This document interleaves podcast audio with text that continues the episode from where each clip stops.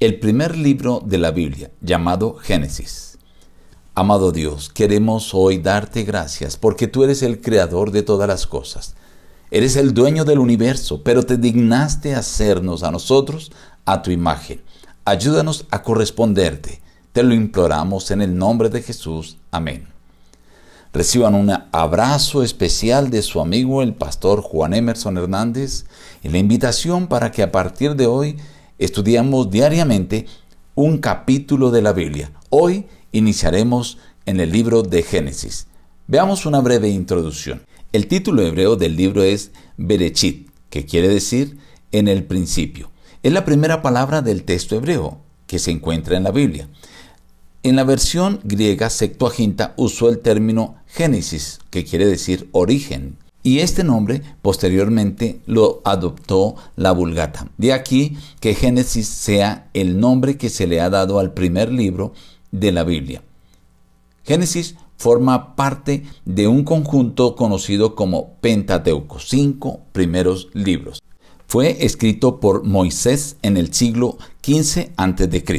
Entre sus temas están los orígenes y quiero decirles que el libro de Génesis es fundamental para comprender toda la Biblia. También es un libro de promesas, pero allí está hablando de la creación del planeta, la caída, el diluvio universal y las divisiones de las naciones. Veamos algunos apartes del capítulo 1. En el principio creó Dios los cielos y la tierra, y la tierra estaba desordenada y vacía y el Espíritu de Dios se movía sobre la faz de las aguas. Dijo Dios, sea la luz, y fue la luz. Llamó a la luz día, y a las tinieblas llamó noche, y fue la tarde y la mañana del primer día. Luego dijo Dios, haya un firmamento, y fue la tarde y la mañana del segundo día.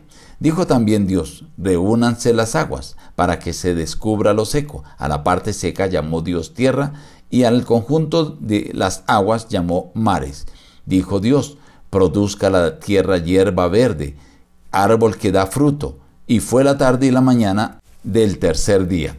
Dijo luego Dios, haya lumbreras en el firmamento de los cielos, para separar el día de la noche y que sirvan de señales para las estaciones, los días y los años. E hizo las dos grandes lumbreras, e hizo también las estrellas. Y fue la tarde y la mañana del cuarto día. Dijo Dios, produzcan las aguas seres vivientes y aves, y los bendijo Dios diciendo, fructificad y multiplicaos, llenad las aguas en los mares y multiplíquese en las aves en la tierra. Y fue la tarde y la mañana del quinto día. Luego dijo Dios, produzca la tierra seres vivientes. E hizo Dios los animales de la tierra según su especie. Entonces dijo Dios, hagamos al hombre a nuestra imagen, conforme a nuestra semejanza, y tenga potestad sobre los peces del mar, las aves de los cielos, y las bestias sobre toda la tierra. Creó Dios al hombre a su imagen, a imagen de Dios lo creó, varón y hembra los creó. Los bendijo Dios y les dijo, fructificad y multiplicaos, llenad la tierra y sometedla, ejerced potestad sobre los peces del mar, las aves de los cielos y sobre todas las bestias. Y vio Dios todo cuanto había hecho y he aquí que era bueno en gran manera. Y fue la tarde y la mañana del sexto día. Entre las enseñanzas que quiero resaltar del capítulo 1 está la que se encuentra en el versículo 1. En el principio creó Dios. Dios es el creador de todas las cosas. La materia tiene su principio en Dios. Dios inicia la actividad creadora y allí dice los cielos y la tierra. Puede entenderse como si Dios estuviera creando todo el universo juntamente con la tierra o que ya había creado el universo y ahora se dedica a crear la tierra y los cielos atmosféricos. Un análisis interesante que se presenta es que Dios crea en el primer día la luz y en el cuarto día las lumbreras que ocupan la expansión o el cielo. El segundo día crea el firmamento, los cielos y el mar y el Quinto día crea los ocupantes del mar y de los cielos, o sea, las aves y los peces. El tercer día crea la tierra seca y la vegetación y el sexto día crea los animales terrestres y los seres humanos.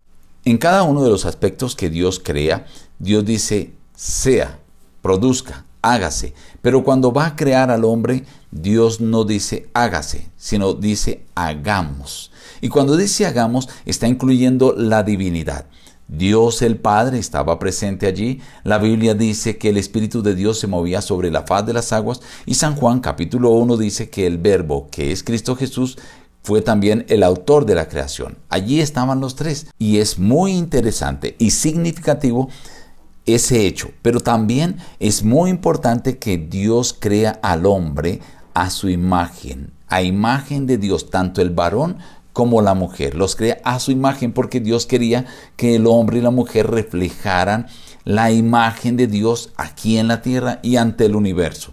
Y otro detalle importante, cuando dice Dios los bendijo y después les dijo, fructificad y multiplicad. En otras palabras, Dios casó a un hombre, Adán, y una mujer, Eva, para que multiplicaran y llenaran la tierra.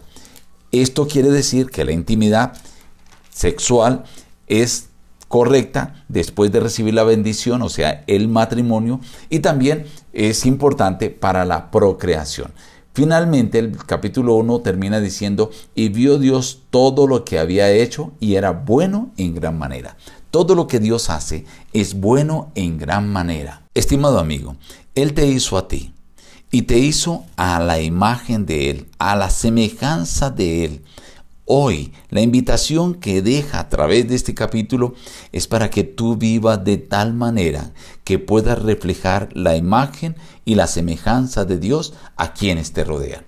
Nos despedimos diciendo, busca a Dios en primer lugar cada día y las demás bendiciones te serán añadidas. Que Dios te bendiga.